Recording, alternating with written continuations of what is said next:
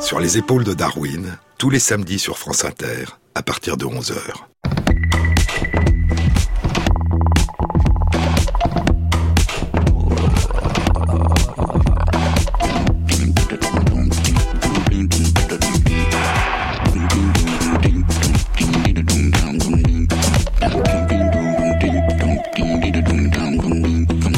Bonjour à tous.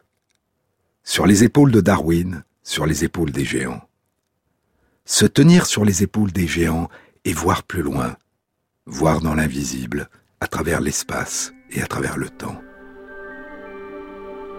La pierre de Bologne.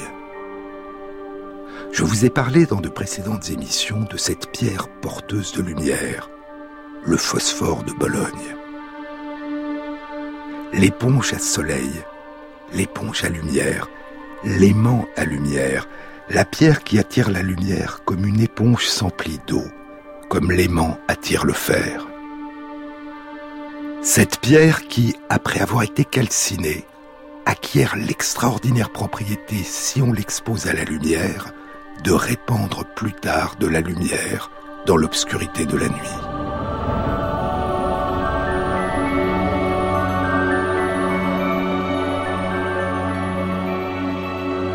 C'est une merveille. La toute première production artificielle d'une substance dotée d'une telle mystérieuse propriété. Les expériences pratiquées avec la pierre vont susciter des interprétations partiellement divergentes et contradictoires. Et un débat va commencer à se développer. Est-ce que la pierre accumule puis restitue la lumière à laquelle elle a été au préalable exposée? Ou est-ce que la pierre émet sa propre lumière, la lumière à laquelle elle a été exposée n'agissant que comme un stimulant qui induit l'émission plus tard par la pierre de sa propre lumière Pour répondre à cette question, il faut pouvoir étudier la pierre. Or, un problème majeur va surgir. Au milieu du XVIIe siècle, une cinquantaine d'années après sa première fabrication par l'alchimiste Vincenzo Cacciarolo, il n'y a plus de phosphore de Bologne. Les anciennes pierres ont perdu leur propriété de luminosité. On sait aujourd'hui que c'est l'exposition à l'air et à l'humidité qui est la cause de cette perte. Et non seulement les anciennes pierres ont perdu leur propriété de luminosité, mais plus personne ne parvient à refabriquer en les calcinant de nouveaux phosphores de Bologne, même en suivant minutieusement les recettes détaillées publiées par de nombreux auteurs.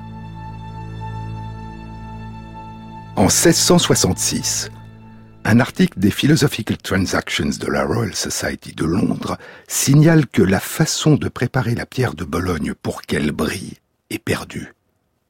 La seule personne qui possédait le véritable secret de sa préparation était un homme d'église qui est mort sans en avoir confié le secret à quiconque, et désormais, le seul endroit où réside la pierre, c'est dans les livres. En 1683, 80 ans après la découverte de la pierre de Bologne, dans l'édition de 1683 du célèbre cours de chimie de M. Lemery, l'apothicaire et chimiste Nicolas Lemery écrira que celui qui a préparé la pierre est mort sans avoir révélé son secret, de telle sorte que personne n'est plus capable de la rendre lumineuse. Le secret est perdu. Mais soudain, quatre ans plus tard, en 1687, la merveille va réapparaître. Le chimiste Wilhelm Homberg a retrouvé le secret de fabrication du phosphore de Bologne. Et Homberg présente plusieurs des pierres qu'il a fabriquées devant les membres de l'Académie royale des sciences de Paris. Ils admirent la vive lumière rouge-orange, semblable au rougeoiement des braises qu'elle émet dans l'obscurité totale. Et les académiciens trouvent ces pierres incomparablement plus brillantes que les précédentes que certains d'entre eux avaient vues une trentaine ou une quarantaine d'années auparavant. Durant cette étrange éclipse de la pierre de Bologne, deux autres merveilles deux autres phosphores, deux autres porteurs de lumière, qui avaient la propriété de briller dans l'obscurité complète, avaient fait leur apparition. Et comme la pierre de Bologne, ils avaient été produits de façon artificielle. Le premier et le plus célèbre de ces phosphores a été appelé le phosphore blanc. Il a été découvert en 1669 par un alchimiste allemand de Hambourg du nom de Hennig Brandt. Vincenzo Cacciarolo était un alchimiste qui exerçait le métier de savetier. Hennig Brandt est un alchimiste qui a exercé la profession de souffleur de verre. Au moment où il fait sa découverte, il se consacre entièrement depuis plusieurs années à la recherche de la pierre philosophale et de la transmutation des métaux. Et il vit grâce à la fortune de sa seconde épouse, Margaretha. Il y a un tableau du peintre anglais Joseph Wright of Derby, célèbre pour son utilisation du chiaroscuro, le clair-obscur. Le tableau date de 1771, un peu plus de 100 ans après la découverte de Brandt. Et le tableau est intitulé The Alchemist in Search of the Philosopher's Stone, l'alchimiste à la recherche de la pierre philosophale. Le tableau représente Brandt, la barbe blanche, à genoux dans l'obscurité, sous un établi où est suspendu un alambic empli d'une substance qui irradie la pièce obscure d'une lumière blanche et bleue. C'est une grande salle dont on ne distingue que les voûtes. Derrière Brandt, à gauche dans le noir, le visage éclairé par la flamme d'une bougie, un jeune homme regarde. C'est probablement le fils du premier mariage de son épouse Margaretha, son beau-fils, qui l'assistait dans ses expériences. Le phosphore blanc a été produit par Brandt en 1669 et il pense alors avoir découvert la pierre philosophale il ne parle à personne de sa découverte, et sa merveille va demeurer secrète durant six ans. Puis il va commencer à en parler autour de lui. Et en 1675, il décidera d'en tirer un revenu. Cette année-là, un chimiste allemand en visite à Hambourg, Johann Kunkel, apprend l'existence de sa découverte et demande à le voir. Brandt lui montre le phosphore, mais il hésite à lui vendre le secret de sa fabrication. Johann Kunkel est professeur de chimie à l'université de Wittenberg. Quelques années plus tard, il deviendra directeur du laboratoire royal de chimie à Berlin, puis, en Suède, administrateur des mines du pays, et il sera anobli par le roi de Suède et recevra le titre de von Löwenstern Kunkel. Mais il a un intérêt ancien pour l'alchimie. Son père était alchimiste du duc Frédéric de Holstein, et Kunkel a un ami et correspondant alchimiste, Johann Daniel Kraft, qui exerce la profession de fabricant et de marchand de soie et de laine. Kunkel le prévient de cette remarquable découverte, et Kraft se rend à Hambourg. Sans avertir Kunkel, il se rend chez Hennig Brandt et fait affaire avec lui entre alchimistes. Brandt accepte de lui vendre non pas le secret de la fabrication, mais toute sa production et sa production à venir de phosphore blanc. Et il promet de garder le secret, en particulier de ne rien révéler à Kunkel.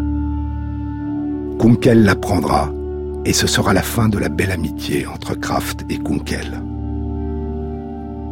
Durant les deux ans qui suivront, Kunkel essaiera seul mais à l'aide d'une petite indication que lui a donnée Brandt de produire lui-même le phosphore blanc de Brandt, et il réussira.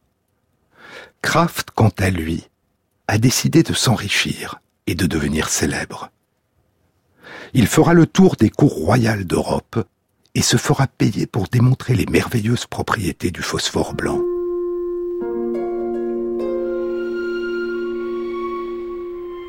Le phosphore blanc luit dans la nuit. La lumière qu'il émet n'est pas rouge-orange comme celle du phosphore de Bologne. Il luit d'une lueur verte-bleue. Contrairement au phosphore de Bologne, il luit durant des heures. Et contrairement au phosphore de Bologne, il n'a pas besoin d'être exposé au préalable à la lumière pour luire dans l'obscurité complète.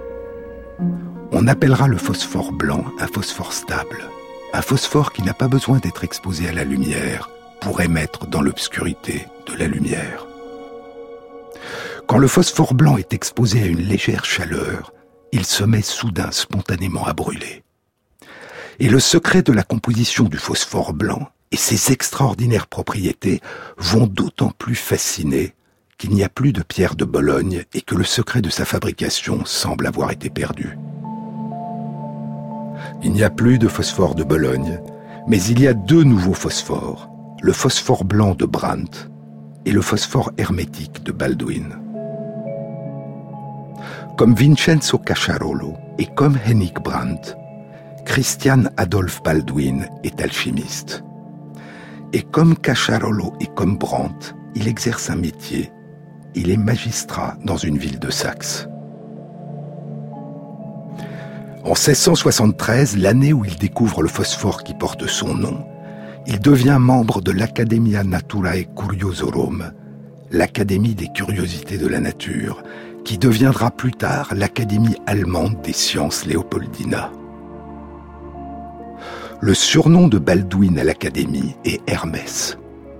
Et en 1673 ou 1674, il relate sa découverte dans une publication intitulée Phosphorus hermeticus, sive magnes luminaris, le phosphore hermétique ou l'aimant lumineux. Mais il garde la fabrication secrète. Hermès, hermétique. Il s'agit d'Hermès trismégiste, du grec Hermès ho trismeskistos, Hermès le trois fois plus grand. Un mélange de mythologie grecque, le dieu Hermès, et de mythologie égyptienne. Les écrits d'origine gréco-égyptienne de ces enseignements sont des écrits dits hermétiques. Et plus tard en Europe, Hermès Trismégiste sera considéré comme le fondateur de l'alchimie et on appellera l'alchimie l'art hermétique. Baldwin a fait sa découverte quatre ans après Brandt, mais Baldwin fera connaître la nouvelle de l'existence de son phosphore hermétique deux ans avant que Brandt ne révèle l'existence de son phosphore blanc. Contrairement au phosphore blanc de Brandt, et comme le phosphore de Bologne, le phosphore hermétique de Baldwin n'est pas un phosphore stable. Il a besoin d'être exposé au préalable à la lumière avant d'acquérir la propriété de devenir lumineux dans l'obscurité. Le phosphore de Bologne et le phosphore hermétique sont tous deux produits à partir de roches que leur préparation a rendues dans les termes qu'on utilise aujourd'hui photoluminescentes et plus précisément phosphorescentes. Ces deux phosphores ont été fabriqués chacun à partir d'une roche différente. La barite pour le phosphore de Bologne, la craie pour le phosphore de Baldwin. Quant au phosphore blanc de Brandt, sa luminosité n'est pas ce qu'on appelle aujourd'hui un phénomène de phosphorescence. Et durant les premières années qui suivront la révélation de sa découverte, le matériau qui a permis à Brandt de produire le phosphore blanc demeurera un mystère.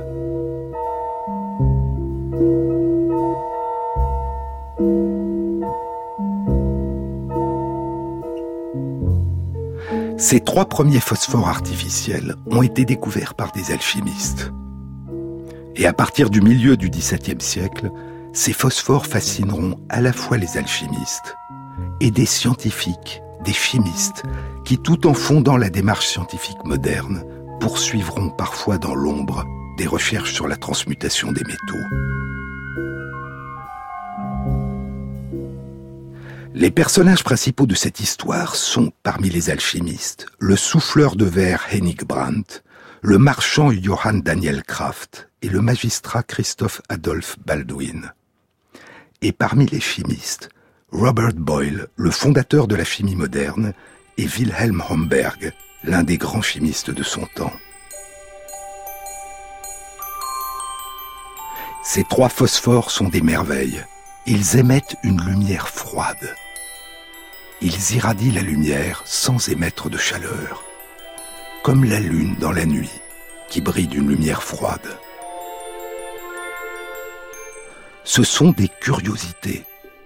On les appelle en anglais des exotica, des substances étranges, exotiques, mystérieuses. Des substances nobles et rares, précieuses parce que nobles et rares. Elle pourrait mener à la pierre philosophale et à la transmutation des métaux. Elle pourrait mener à la compréhension des mystères de la nature de la matière et de la lumière. Mais ces substances pourraient aussi être des sources de revenus et de pouvoir.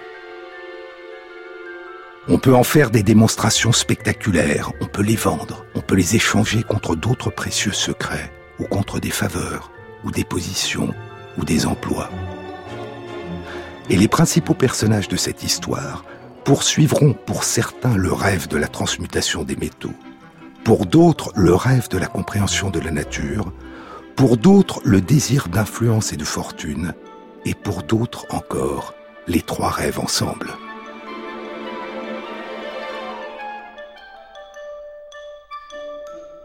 Pendant quelques années, le pays où aura lieu l'exploration de ces phosphores sera essentiellement l'Angleterre, et la scène sera la Royal Society de Londres. Puis la scène se déplacera vers la France, vers l'Académie royale des sciences à Paris. Londres d'abord. À la fin de l'année 1676, Henry Oldenburg, le secrétaire de la Royal Society, responsable de la publication des Philosophical Transactions, le journal de la Royal Society, reçoit une lettre de Christian Adolphe Baldwin. La lettre est accompagnée d'une boîte en argent qui contient un échantillon de son phosphore hermétique qu'il adresse au protecteur de la Society, le roi Charles II.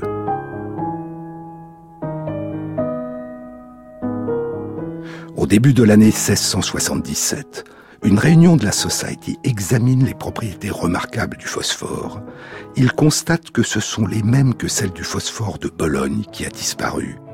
Et le mois suivant, en reconnaissance de ses talents et de son cadeau, l'alchimiste Baldwin est élu membre de la Royal Society. Ce que souhaitent les membres de la Society en échange, c'est d'apprendre les modalités de fabrication du phosphore hermétique et de pouvoir le produire à Londres. Mais malgré les demandes d'Oldenburg, Baldwin ne révèle pas le secret de la préparation de son phosphore hermétique. En cette même année 1677, à la fin de l'été, un autre alchimiste allemand, Johann Daniel Kraft, après avoir été invité dans plusieurs cours d'Europe, arrive en Angleterre sur l'invitation du roi Charles II pour faire à la cour la démonstration contre rétribution des merveilleuses propriétés du phosphore blanc, le phosphore qu'il a acheté à Hennig Brandt et dont il prétend être l'inventeur. Et le samedi 15 septembre 1677, Kraft fait une démonstration de cette substance dans la résidence de Robert Boyle, en sa présence et en présence de plusieurs membres de la Royal Society. On ferme les rideaux, on éteint les chandelles. Et dans l'obscurité totale, Kraft sème de minuscules fragments de phosphore blanc sur le tapis, où ils scintillent comme des étoiles. Plus tard, toujours dans le noir, il trace sur un morceau de papier en lettres lumineuses le mot Domini. Boyle dira qu'il a ressenti un mélange de sentiments d'étrangeté, de beauté et d'effroi. Le samedi suivant, Kraft fait une nouvelle démonstration cette fois, Robert Hooke, le commissaire préposé aux expériences de la Royal Society, est aussi présent. Et Kraft montre comment le phosphore peut, en s'enflammant spontanément, faire exploser la poudre à canon. Boyle propose à Kraft d'échanger le secret de la fabrication du phosphore blanc contre un autre secret qui concerne l'alchimie et qu'il possède. Kraft refuse. Boyle insiste au moins une indication sur la source, sur la substance d'origine. Alors, en échange du secret que lui confie Boyle, Kraft finira par lui donner une indication, une seule. C'est, dit Kraft, quelque chose qui appartient au corps humain. Sur les épaules de Darwin, Jean-Claude Amezen sur France Inter.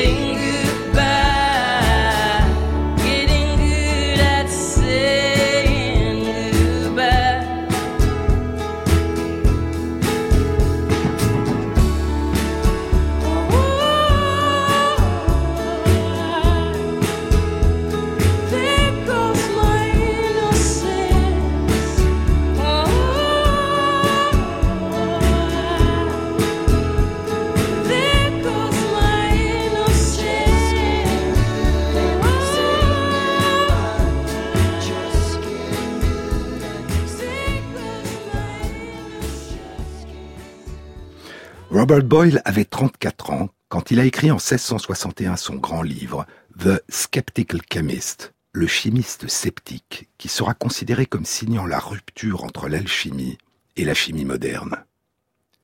Mais comme Isaac Newton, le fondateur de la physique moderne, Boyle a aussi continué toute sa vie à pratiquer l'alchimie et à rechercher la pierre philosophale et le secret de la transmutation des métaux. Au début des années 1680, alors qu'il a 55 ans, Boyle écrit Dialogue on the Transmutation and Melioration of Metals, Dialogue sur la transmutation et l'amélioration des métaux, un texte qu'il ne publiera jamais. Le texte concerne l'alchimie. Il rapporte plusieurs récits de transmutation des métaux et il décrit une expérience de transmutation qui produit de l'or et à laquelle Boyle dit avoir assisté. Le manuscrit de Boyle sera retrouvé dans ses papiers et reconstitué durant les années 1990, puis il sera publié par Lawrence Principe, professeur des humanités dans le département d'histoire des sciences et des techniques du département de chimie de l'université Johns Hopkins, dans un livre intitulé The Aspiring Adept, Robert Boyle and His Alchemist Quest, l'aspirant expert ou l'aspirant adepte, Robert Boyle et sa quête alchimique. Boyle sera à la fois l'un des derniers alchimistes et le premier des chimistes modernes. Comme Newton, Boyle ne signe pas la rupture entre l'alchimie et la science moderne, mais une phase de transition, durant laquelle la science moderne coexistera initialement avec l'alchimie, avant de s'en détacher progressivement. Mais revenons à ce soir de septembre 1677, dans la résidence de Boyle, à Londres. Johann Kraft révèle à Boyle que la source du phosphore blanc n'est pas une roche comme c'est le cas pour le phosphore de Bologne et pour le phosphore hermétique de Baldwin. C'est, dit Kraft, quelque chose qui appartient au corps humain. La même indication que Brandt avait révélée à Kunkel deux ans plus tôt, alors que Kunkel insistait en vain pour connaître le secret. Et depuis 1676, Kunkel a réussi, lui aussi, à fabriquer du phosphore blanc. Mais bientôt, ses activités de chimiste vont le mener vers d'autres centres d'intérêt.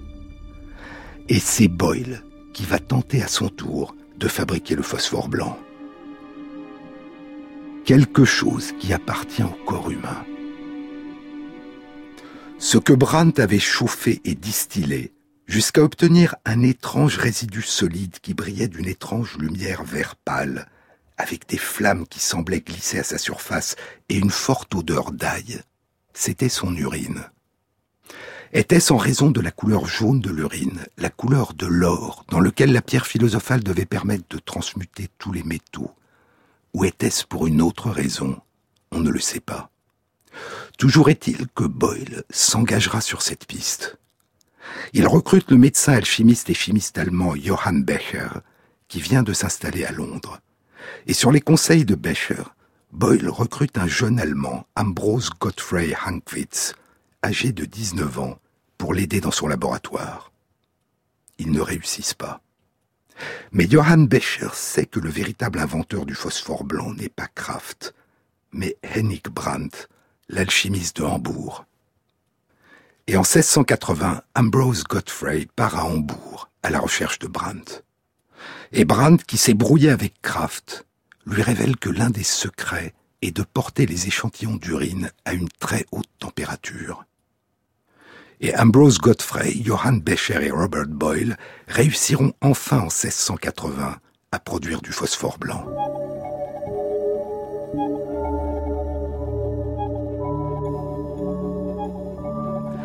Boyle le nommera Noctiluca Constant, Noctiluca stable, Noctiluca, du latin nox, nuit, et luceo, brille, une substance qui brille dans la nuit. Constant, constant, stable, parce qu'elle n'a pas besoin d'être exposée à la lumière pour pouvoir briller dans la nuit.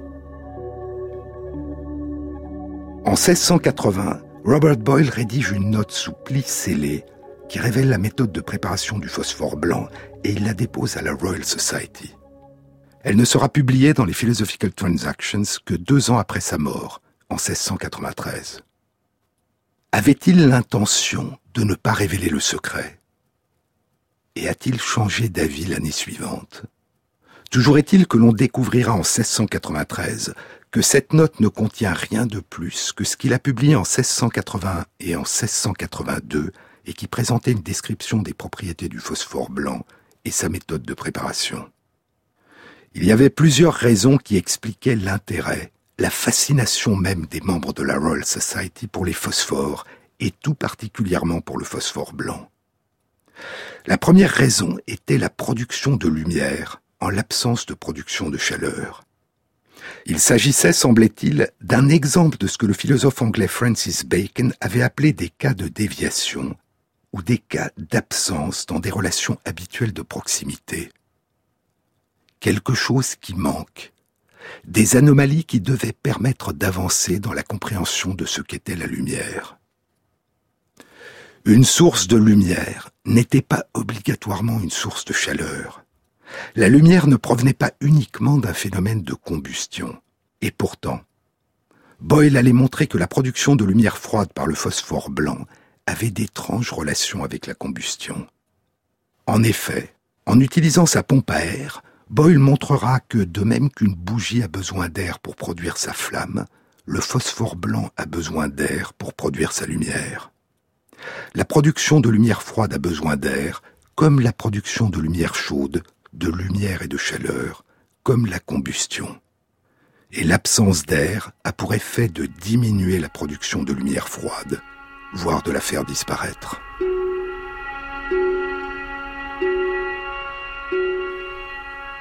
C'est la raison pour laquelle Boyle donnera au phosphore blanc le nom de aerial noctiluca, noctiluca aérien, une substance qui brille dans la nuit, dans l'air, elle a besoin d'air pour continuer à briller. L'air est nécessaire à la flamme, à la combustion, à la lumière et à la vie. Boyle en déduit que toutes les substances brillantes dépendent de l'air pour briller, et que l'air produit une agitation qui est nécessaire à l'émergence de la lumière, que l'air opère, dira-t-il, comme une sorte d'esprit vital, nécessaire non seulement au maintien d'une flamme, mais aussi au maintien de la vie des animaux. L'air est nécessaire à la flamme, à la combustion, à la lumière et à la vie. L'air est nécessaire à la flamma vitalis, la flamme de la vie. Or, le phosphore blanc est produit à partir d'un composant du corps humain, l'urine. Il témoigne donc de ce feu intérieur, de cette étrange lumière intérieure présente à l'intérieur du corps humain qui imprègne le sang humain, la flammula vitae, la petite flamme de la vie. Pouvoir comprendre la nature du phosphore blanc, ce n'est pas seulement pouvoir déchiffrer les mystères de la nature de la lumière, c'est pouvoir avancer dans la compréhension du mystère de la nature du vivant. Le phosphore blanc est une énigme alchimique et scientifique, mais il sera aussi pour certains une source de richesse. En 1682, Ambrose Godfrey Hankwitz, l'assistant de Boyle, décide d'arrêter de travailler dans le laboratoire et de se lancer dans la fabrication du phosphore blanc pour le vendre. En 1685, avec l'aide de Boyle, il crée à Londres son entreprise qui deviendra florissante. Durant plus d'un demi-siècle, Ambrose Godfrey sera le meilleur fabricant de phosphore blanc d'Europe et il fera fortune.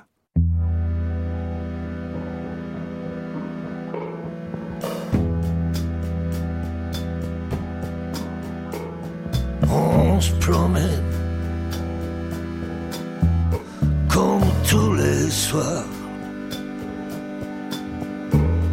On se dit rien, on va de bar en bar. Ça rime à rien, comme tous les soirs. Je suis seul avec toi. Bonsoir. Spiliade allume la digue. les soirs, aux couleurs nostalgie, aux couleurs désespoir. Il nous peint les marées, le ciel et nos regards. Je suis seul avec toi. Austin, bonsoir.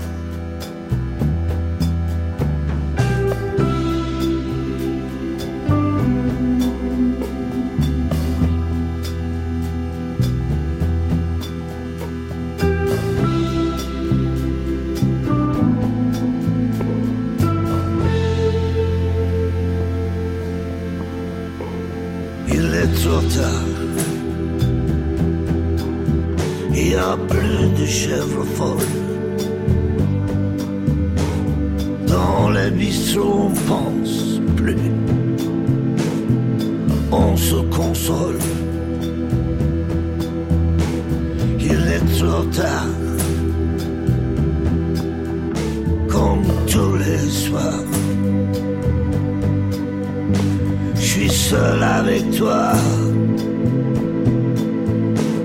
Austin, bonsoir. Tu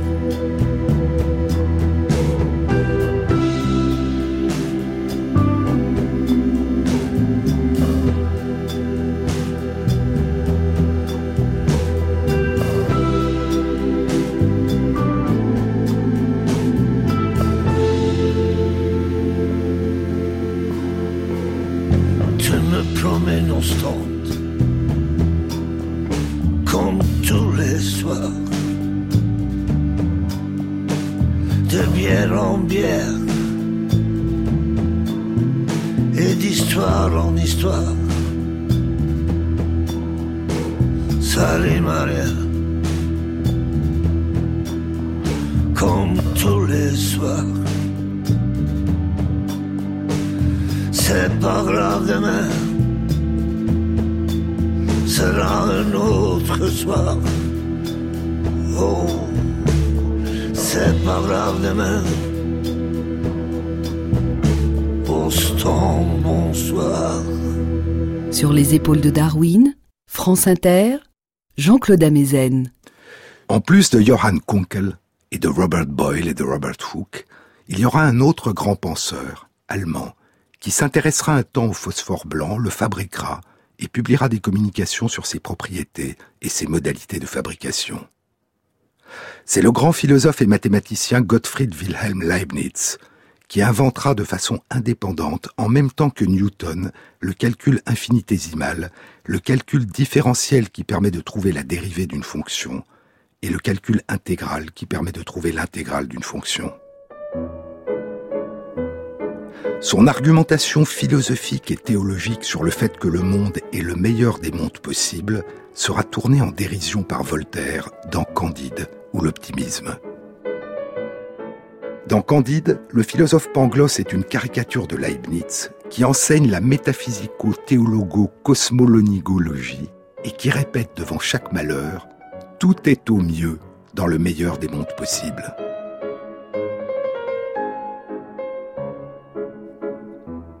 1677, quelques mois avant l'arrivée de Kraft à Londres, où il va faire sa démonstration devant Robert Boyle, Kraft est à Hanovre, où il fait une démonstration devant le duc Johann Frédéric de Saxe. Gottfried Wilhelm Leibniz a 31 ans. Il est le bibliothécaire du duc de Saxe et il assiste à la démonstration. Fasciné par le phosphore blanc, il interroge Kraft qui se prétend l'inventeur et qui ne lui révèle rien. Quelques mois plus tard, de passage à Hambourg pour acheter des livres, Leibniz apprend l'existence de l'alchimiste Hennig Brandt, l'inventeur qui a vendu ses produits à Kraft. Il le rencontre. Brandt est furieux que Kraft se fasse passer dans toute l'Europe pour l'inventeur et le fabricant du phosphore blanc. Et Brandt a besoin d'argent. Leibniz lui propose de venir fabriquer le phosphore blanc à Hanovre, à la cour du duc de Saxe, et Brandt viendra en 1678, et Leibniz apprendra à le fabriquer avec Brandt. Kraft avait acheté son phosphore blanc à Brandt. Kunkel avait appris de Brandt qu'il avait pour source un composant du corps humain. Ambrose Godfrey Hankwitz, l'assistant de Boyle, avait appris de Brandt qu'il fallait utiliser de hautes températures pour le fabriquer, et Leibniz avait appris à le fabriquer avec Brandt. Mais aucun d'entre eux ne parlait en public de Hennig Brandt, et les publications ne mentionnaient pas son nom. En dehors de sa ville de Hambourg et des quelques personnes qui avaient entendu au loin parler de lui, il était un inconnu. Mais il demeure notamment parmi les papiers de Leibniz les lettres de la femme de Brandt, Margaretha, dans lesquelles elle parlait des réalisations de son mari. Brandt a vécu jusqu'en 1692, peut-être jusqu'en 1710, on ne sait pas. Durant les 20 ans, ou peut-être les 40 ans qui ont suivi sa découverte. Dans tous les cas, l'alchimiste a dû avoir des échos de loin, non seulement du caractère spectaculaire du succès scientifique et mondain de son invention, mais aussi du succès commercial, du caractère florissant de l'entreprise fondée par Ambrose Godfrey Hankwitz. Mais qu'est-ce que le phosphore blanc? En 1789, Antoine Lavoisier allait montrer que le phosphore blanc est un élément chimique auquel il donnera le nom de phosphore. Parmi tous les phosphores, parmi tous les porteurs de lumière, les objets qui, quelle que soit leur nature, émettent de la lumière froide dans l'obscurité, il y en avait un, le phosphore blanc, qui était un élément chimique qui aujourd'hui porte ce nom. Le phosphore blanc est l'une des trois formes, l'un des trois allotropes de l'élément chimique phosphore. Chacune des formes dépend des liaisons qui relient les différents atomes de phosphore entre eux, et du nombre d'atomes ainsi liés et de la forme que prend l'ensemble dans l'espace. Le phosphore blanc, encore appelé P4 ou tétraphosphore, est composé de quatre atomes de phosphore formant un tétraèdre. C'est l'allotrope le plus instable, le plus inflammable du phosphore.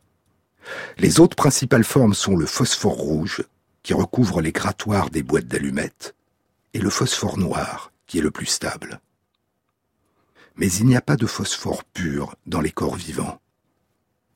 Brandt avait purifié le phosphore blanc à partir des phosphates présents dans les urines.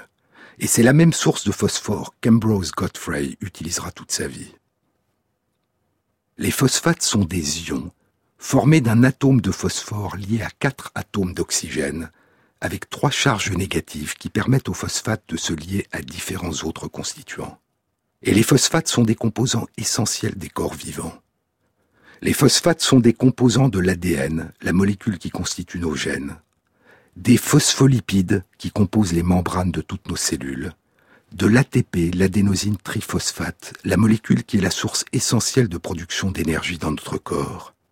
Les phosphates et le phosphore qu'ils contiennent sont donc des composants essentiels du monde vivant et des composants essentiels du métabolisme, la flammula vitae la petite flamme de la vie que recherchaient Boyle et ses collègues.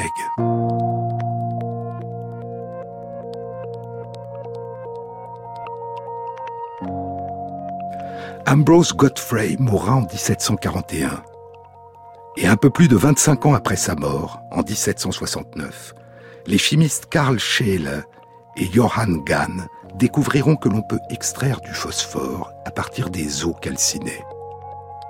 La partie minérale des eaux est principalement constituée de phosphate de calcium, et à partir de ce moment et durant un siècle, la production de phosphore se fera à partir de la calcination des eaux d'animaux. Mais revenons aux années 1670 et à l'ancienne dénomination des phosphores, les porteurs de lumière. Les trois phosphores produits par des alchimistes, le phosphore blanc, le phosphore de Baldwin et le plus ancien des trois, le phosphore de Bologne, dont le secret s'était perdu. Je vous avais dit qu'après s'être déroulé initialement en Italie puis en Allemagne, l'exploration de ces phosphores avait principalement eu lieu à Londres, à la Royal Society, puis elle se déplacera vers la France, vers l'Académie royale des sciences à Paris. Et l'acteur principal de cette histoire sera le chimiste Wilhelm Homberg. Lorsque Colbert crée l'Académie royale des sciences en 1666, il n'interdit aux académiciens que deux domaines de recherche, L'astrologie a visé de prédiction, et la pierre philosophale, la transmutation des métaux, la chrysopée, la production d'or à partir d'autres métaux. Mais comme Robert Boyle, le chimiste Wilhelm Homberg est aussi un alchimiste. Et il poursuivra ses activités d'alchimiste après avoir été nommé académicien en 1791, à l'âge de 38 ans. Il est protégé par Philippe d'Orléans, le futur régent, qui en a fait son médecin et professeur de chimie et lui a construit un laboratoire et qui réalise avec lui des expériences. Wilhelm Homberg, qu'on appellera Guillaume Humbert en France, est allemand. Après ses études, il pratique le droit à Magdebourg et se lie d'amitié avec le maire de la ville, Otto von Guericke, qui est célèbre pour ses nombreuses inventions. Il a inventé une pompe à air que Boyle perfectionnera et un Wettermenschen, un petit homme du temps, au sens du temps qu'il fait, beau temps, temps de pluie, un baromètre qui permet de prédire la météo et que Fontenelle, le secrétaire perpétuel de l'Académie royale des sciences, appellera le petit homme prophète de Guéric.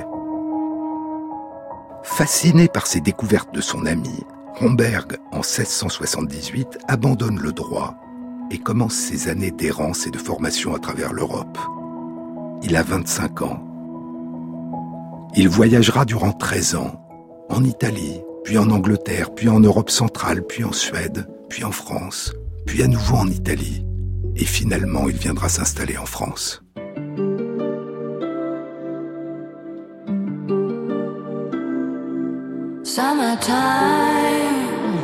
and the living's easy. Rallies on the microphone with Ross and G. All the people in the dance will agree that we're well qualified to represent the LBC. Me, me and Louis, we gonna run to the party and dance to the rhythm. It gets harder.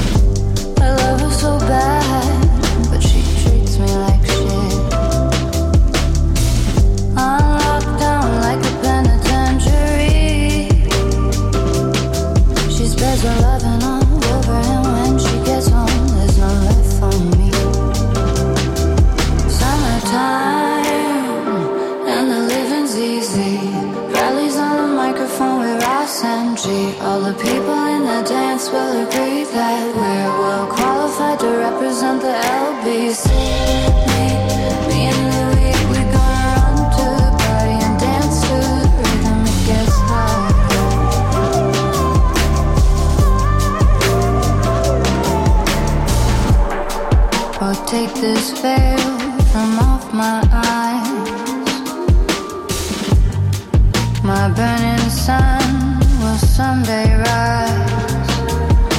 So what am I gonna be doing for a while? Said I'm gonna play with myself.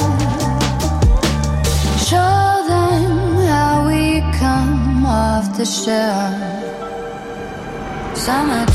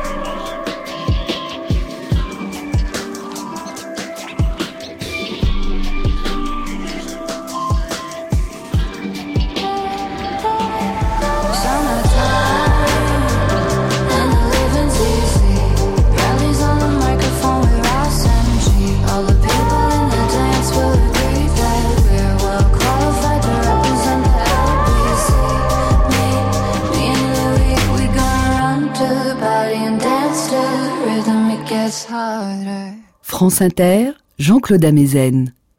Au cours de sa longue traversée de l'Europe, Humbert devient non seulement un chimiste et un alchimiste, mais aussi un marchand de merveilles. Il les achète, les échange et s'en sert comme moyen d'influence et comme source de connaissances. Dans son éloge de M. Humbert après la mort de l'académicien en 1715, Fontenelle dira Il voulut voir encore les savants d'Allemagne et du Nord. Et comme il avait un fonds considérable de curiosité physique, il songea à en faire commerce et en acquérir de nouvelles par des échanges. Les phosphores faisaient alors du bruit.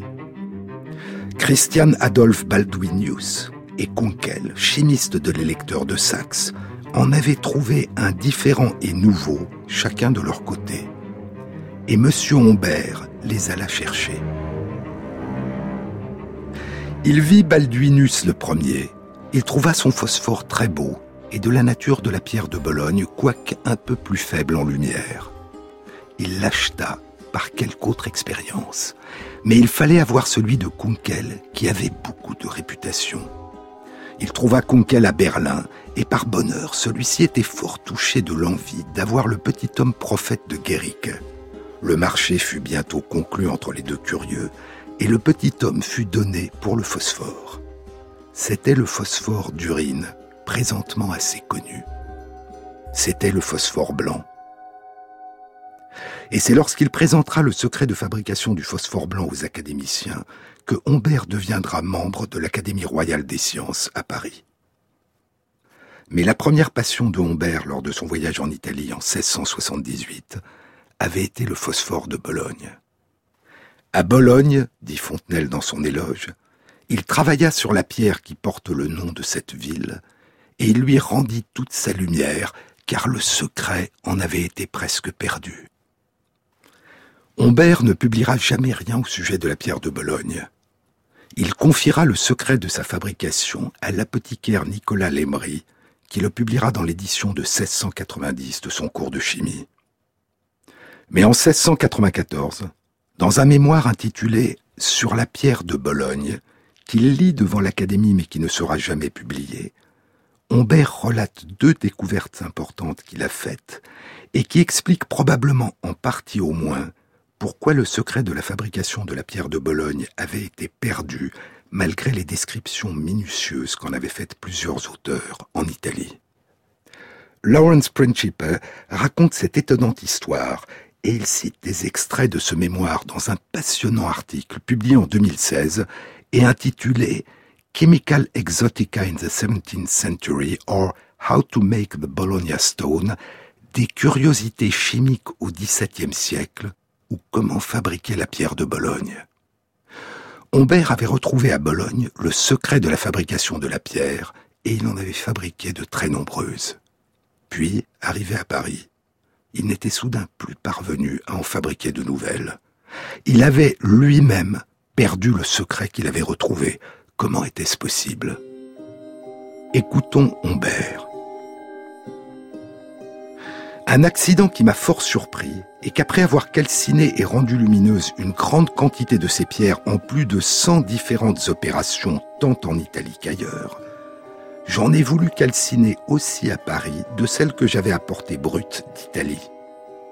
Mais je ne savais à quoi attribuer pourquoi je ne réussissais pas, car il me semblait avoir fait l'opération de la même manière que j'avais fait si souvent lorsque j'avais réussi. J'ai réitéré cette opération dix fois de suite avec le plus d'attention qu'il m'était possible. Cependant, je ne réussissais pas. Et ce qui me chagrinait le plus était que j'avais promis à un de mes amis de lui enseigner la manière de les rendre lumineuses. Et cet ami me pressait fort pour que je lui tienne ma parole. Après plusieurs excuses, cet ami me rencontrant un jour dans son quartier me mena chez lui et me montra des pierres de Bologne crues et un fourneau qu'il avait fait faire exprès pour cette calcination, selon la mesure que je lui en avais donnée, et il me pria fort de rendre ces pierres lumineuses devant lui. Étant ainsi pressé, je recommençais l'opération si souvent manquée à la vérité en tremblant, car je ne lui avais pas dit qu'à Paris, je l'avais toujours manqué. Mais l'opération finie, je trouvais les pierres les plus brillantes et les plus lumineuses que j'avais jamais vues.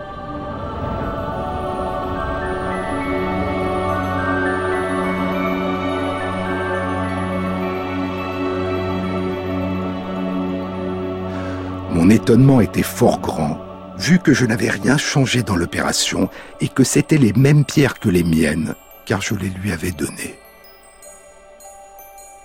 Après avoir tout bien examiné, je n'ai trouvé aucune autre différence que de m'être servi dans cette dernière opération, comme partout ailleurs, d'un mortier de bronze pour piler une certaine poudre qui y sert, au lieu que dans mon laboratoire à Paris, je m'étais servi d'un mortier de fer.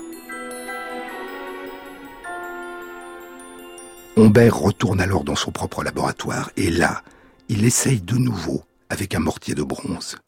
Et il réussit à nouveau à produire le phosphore de Bologne. Après exposition à la lumière, la pierre rougeoie dans l'obscurité d'une lumière rouge-orange. Est-ce la présence du cuivre qui est indispensable? Ou est-ce la présence du fer qui est nocive et qui empêche la pierre d'acquérir après calcination ses propriétés de photophore? De porteuse de lumière. Humbert va se plonger dans une série de recherches frénétiques et minutieuses, et il obtiendra la réponse. Mais qu'est-ce qui cause la luminosité du phosphore blanc, du phosphore de Baldwin et de la pierre de Bologne? Dans tous ces cas, le mystère est lié au procédé de fabrication, à la transformation d'un matériau non lumineux en un matériau qui émet de la lumière dans le noir. Mais la cause de cette luminosité n'est pas la même. La luminosité de la pierre de Bologne et du phosphore de Baldwin a une même cause. Il s'agit dans les deux cas d'un phénomène de phosphorescence. Mais la luminosité du phosphore blanc a une cause entièrement différente. C'est un phénomène de chimioluminescence. C'est de la lumière produite par une réaction chimique, une réaction d'oxydation, une réaction entre l'oxygène et le phosphore, c'est la raison pour laquelle, comme l'avait découvert Robert Boyle, la présence d'air est nécessaire.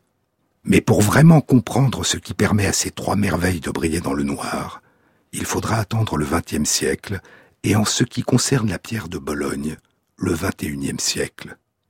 Et nous le découvrirons dans une prochaine émission. La prochaine rencontre transdisciplinaire du Centre d'études du vivant, dans la série Les battements du temps, aura lieu le mardi 11 juin, de 19h à 21h à l'amphi Buffon, Université Paris Diderot. Elle aura pour thème Tectonique des plaques et dynamique de la Terre profonde, ce que révèle l'imagerie sismique globale. Elle sera animée par Barbara Romanovitch, professeure au Collège de France, titulaire de la chaire de physique de l'intérieur de la Terre, professeure émérite à l'Université de Californie à Berkeley. Vous trouverez tous les renseignements concernant cette rencontre sur la page de l'émission, sur les épaules de Darwin, sur le site de France Inter, franceinter.fr.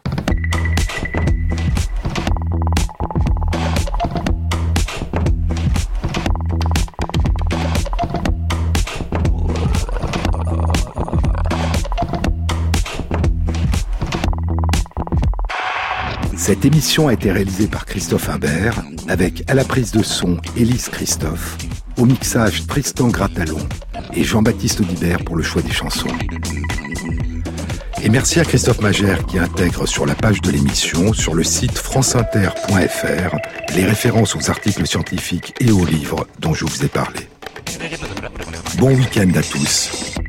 À samedi prochain.